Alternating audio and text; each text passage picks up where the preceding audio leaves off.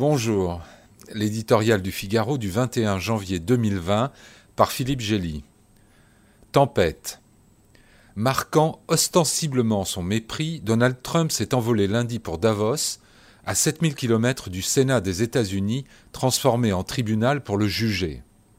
S'il ne risque pas la destitution, fort du soutien de la majorité républicaine, l'homme le plus puissant du monde n'en subit pas moins l'indignité d'un procès public, un règlement de compte dont il sera seulement le troisième président de l'histoire à voir son legs entaché. Accusé d'abus de pouvoir et d'entrave au Congrès, Trump crie au complot politique, affirmant n'avoir violé aucune loi, encore moins commis l'un de ces crimes et délits graves exigés par la Constitution pour justifier un impeachment.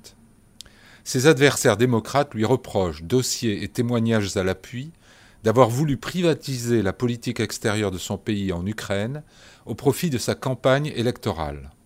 Lui dénonce une tentative inconstitutionnelle d'annuler son élection, autant dire un coup d'État.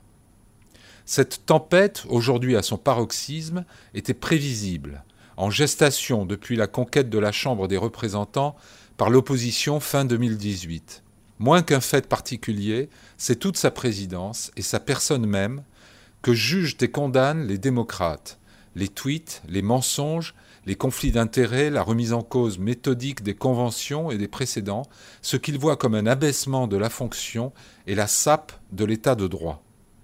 Pas toujours enchantés du style, les républicains se consolent avec les résultats le succès durable de l'économie, la dérégulation radicale au bénéfice des entreprises, les baisses d'impôts, une action décisive, voire brutale, contre l'immigration, la protection agressive des libertés religieuses, les nominations massives de juges conservateurs. Ce procès en destitution ne changera l'opinion de personne. Il ne garantit ni l'affaiblissement électoral de celui dont les travers sont déjà connus, ni la réélection d'un président victime. Tout au plus, confirmera-t-il le caractère insubmersible d'un homme qui sème le vent tant il aime la tempête.